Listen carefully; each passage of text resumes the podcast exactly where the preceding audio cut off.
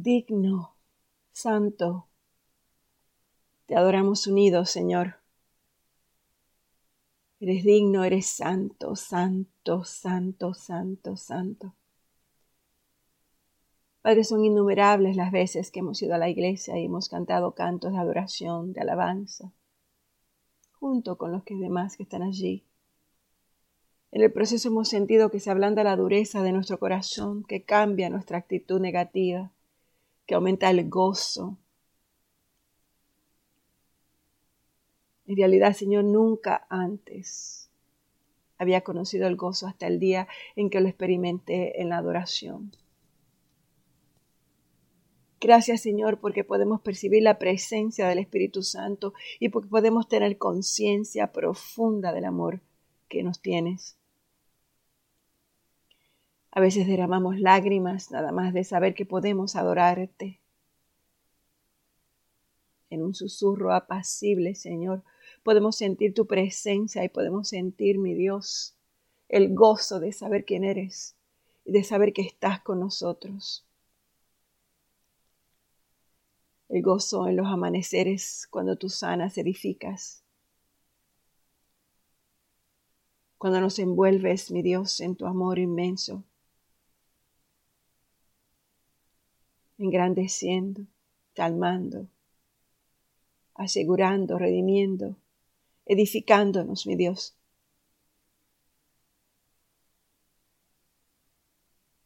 Para ello te pido que nuestra iglesia nunca cese de querer y de buscar tu presencia. Que no puedan ni quieran vivir sin el gozo en sus corazones de saber quién eres.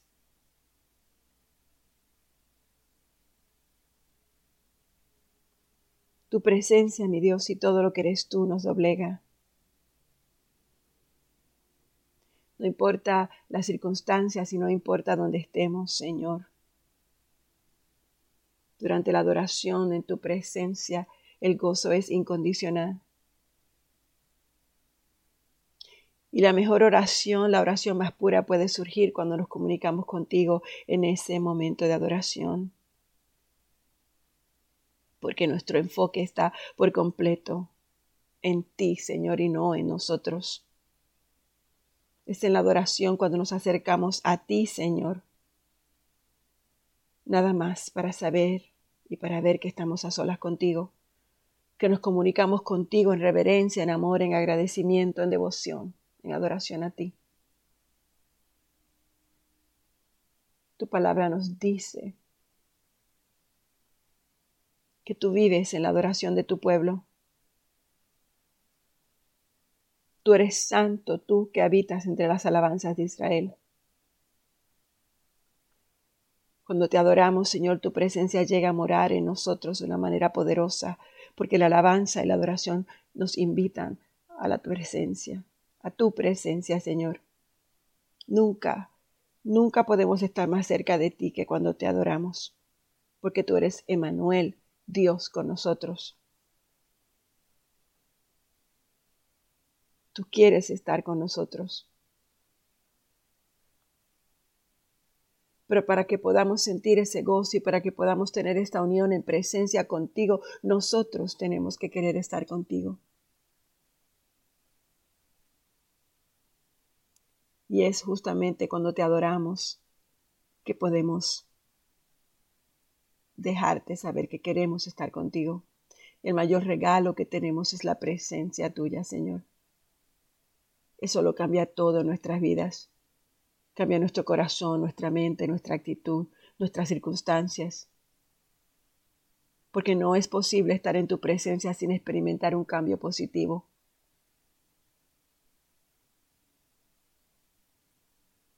Gracias, Señor. Gracias, mi Dios, porque en tu palabra podemos entender que no somos solo nosotros que han habido cientos de hombres y mujeres que se han regocijado en tu presencia. Bendice, alma mía, Jehová. Bendiga todo mi ser su santo nombre. Tú eres el que perdona todas nuestras iniquidades, el que sana todas nuestras dolencias. Tú eres el que nos beneficia, el que rescata del hoyo nuestra vida.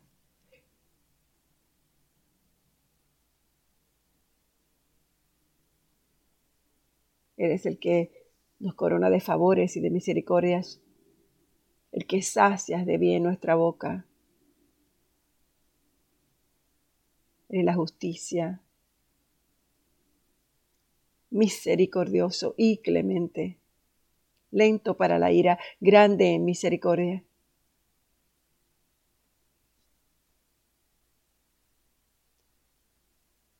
Entramos a tus puertas con gratitud y a tus atrios con alabanza, Señor. Te adoramos como todo el poderoso, el omnipotente Dios del cielo y de la tierra, el creador de todas las cosas, como mi Padre celestial que está conmigo todos los días para guiarme, para protegerme. Te damos gracias. Te doy gracias por todo lo que me has dado y todo lo que me proveerás en el futuro, porque tú proteges todo lo que me pertenece. La tierra que me has dado es agradable. Te alabo por tu amor que me libera y que me hace perfecta. Derramo tu amor en mí, derramas tu amor en mí para que fluya hacia otros y para que te glorifique en el proceso. Te doy gracias por tu gran acto de amor, Señor, porque tú ensanchaste mis pasos debajo de mí y mis pies no han resbalado. Te alabo por tu Espíritu Santo que me guía y consuela. Te alabo por tu sabiduría y revelación. Te alabo por tu paz y gozo. Gracias por estar a cargo de mi vida y porque nada es demasiado difícil para ti. Gracias por permitirme hacer lo que nunca podría hacer sin ti, Señor. Ayúdame a adorarte de maneras que sean agradables a tus ojos porque tú eres santo y tú eres digno de toda alabanza y te exalto por encima de todo lo demás. Te pido, Señor, que el centro de vida cristiana sepa adorarte, sepa alabarte, sepa honrarte en orden, en amor. Que permitan que el susurro de tu grandeza, Señor, los embargue. Y que la calma de tu amor sientan el control y el dominio del Espíritu en ellos. La fortaleza, Señor. No gritos ni emociones. Simplemente, Señor, un anhelo profundo de estar en tu presencia, de bendecirte en todo tiempo, para que su alabanza esté constantemente en su boca. Porque somos tu gloria, mi Dios. Y tú eres la nuestra. Y porque en ti, Señor, se gloriará nuestra alma. La escucharemos y nos alegraremos. Porque tú lo has dicho, mi Dios, que nosotros somos el linaje escogido, real sacerdocio, nación santa, pueblo adquirido por Dios para que anunciemos las virtudes de aquel que nos llamó de las tinieblas a su luz admirable.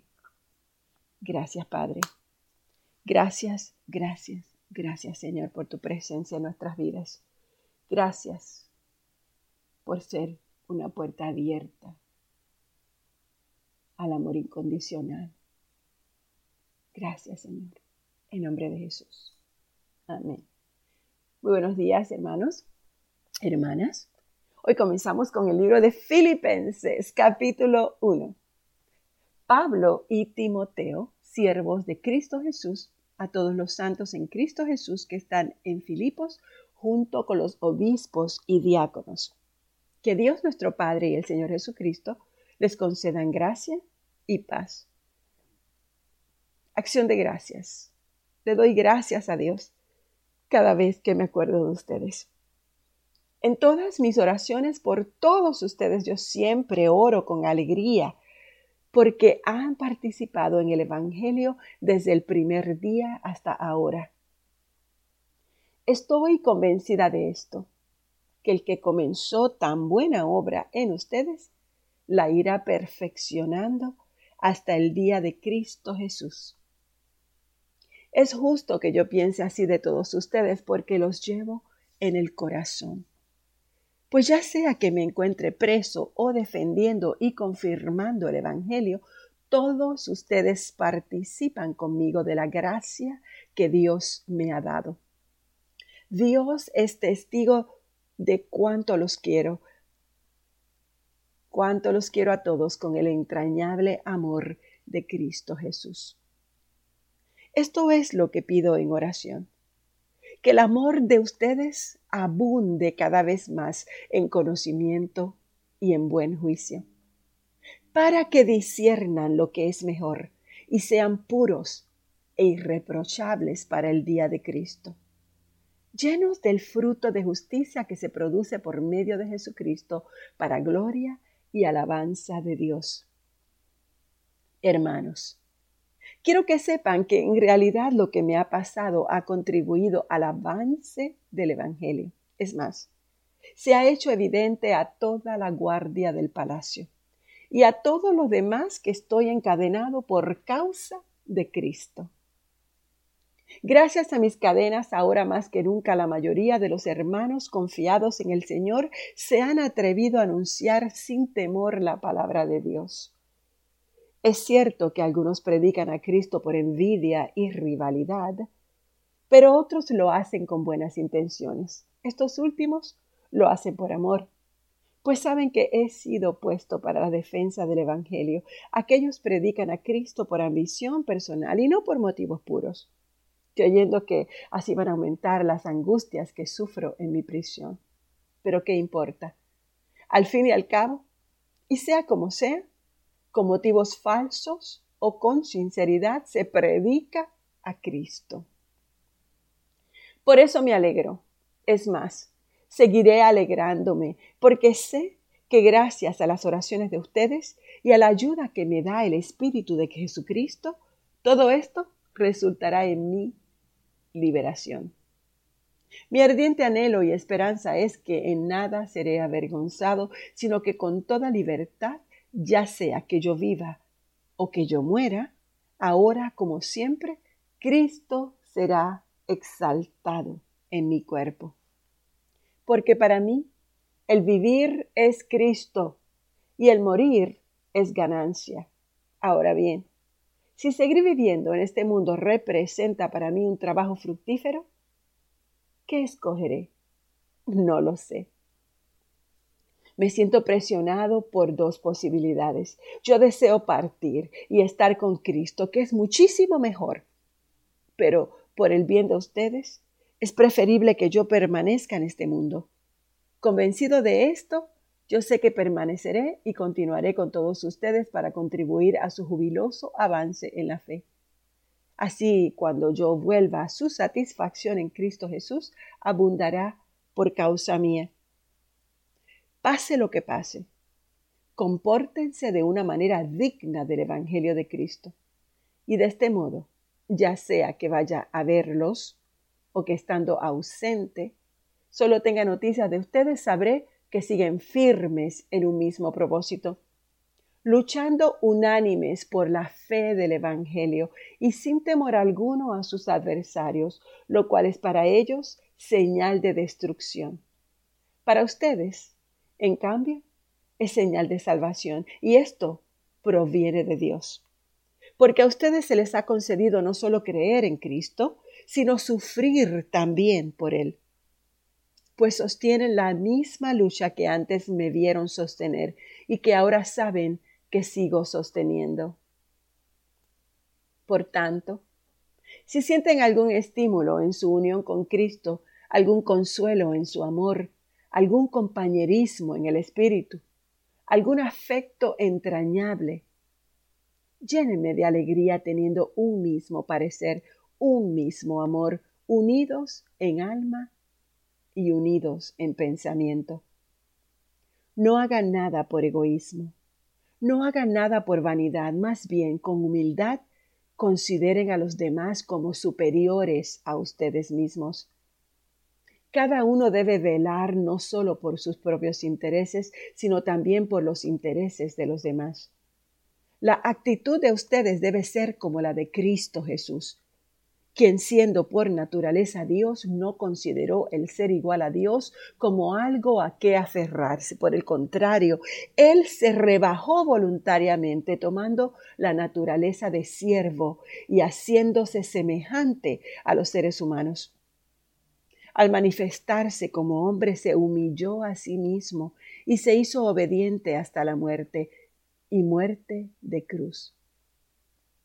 Por eso Dios lo exaltó hasta lo sumo y le otorgó el nombre que está sobre todo nombre, para que ante el nombre de Jesús se doble toda rodilla en el cielo y en la tierra y debajo de la tierra, y toda lengua confiese que Jesucristo es el Señor,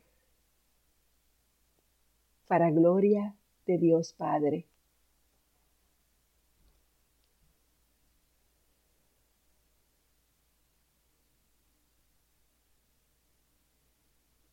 Qué hermosa palabra. Para gloria del Dios Padre.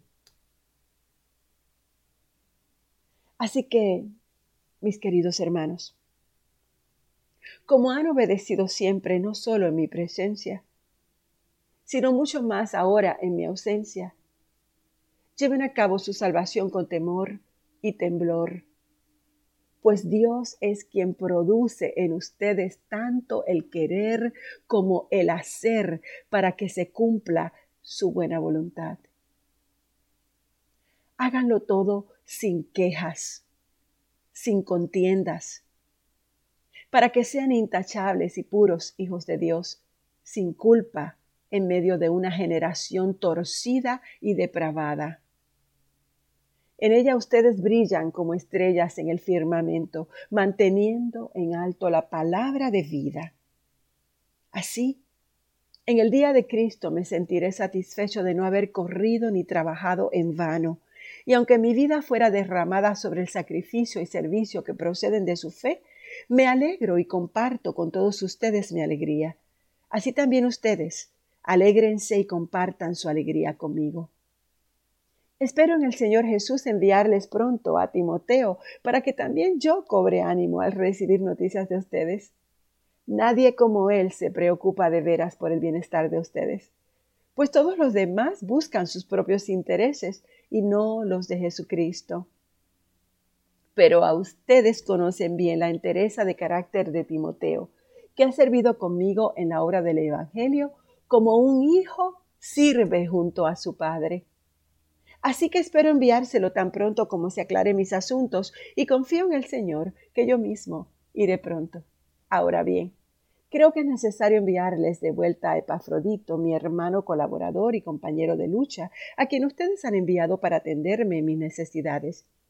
Él los extraña mucho a todos ustedes y está afligido porque ustedes se enteraron de que estaba enfermo. En efecto, él estuvo enfermo y al borde de la muerte, pero Dios se compadeció de él, y no solamente de él, sino también de mí, para no añadir tristeza a mi tristeza. Así que lo envío urgentemente para que al verlo de nuevo ustedes se alegren y yo esté menos preocupado. Recíbanlo en el Señor con toda alegría y honren a los que son como Él. Porque él estuvo a punto de morir por la obra de Cristo, arriesgando la vida para suplir el servicio que ustedes no podían prestarme. Por lo demás, hermanos míos, alégrense en el Señor. Para mí no es molestia volver a escribirles lo mismo y a ustedes les da seguridad.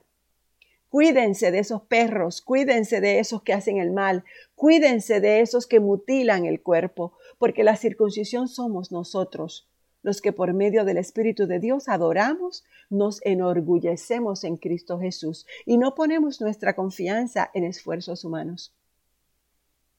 Yo mismo tengo motivos para tal confianza. Si cualquier otro cree tener motivos para confiar en esfuerzos humanos, yo más, circuncidado al octavo día del pueblo de Israel, de la tribu de Benjamín, hebreo de pura cepa, en cuanto a la interpretación de la ley, fariseo, en cuanto al celo, perseguidor de la iglesia. En cuanto a la justicia que la ley exige, intachable.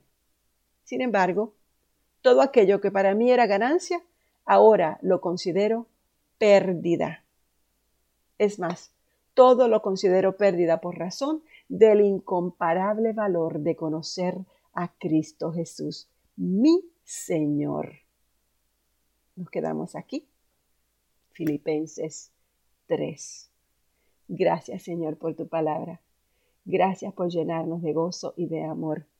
Gracias Señor por dejarnos saber que no importa las tribulaciones, tu amor es incondicional y perfecto y que unidos como iglesia, ayudándonos unos a otros, sosteniéndonos unos a otros, apoyándonos unos a otros, orando unos por otros, nos levantaremos fuerte en tu espíritu. Gracias, mi Dios, en nombre de Jesús. Amén.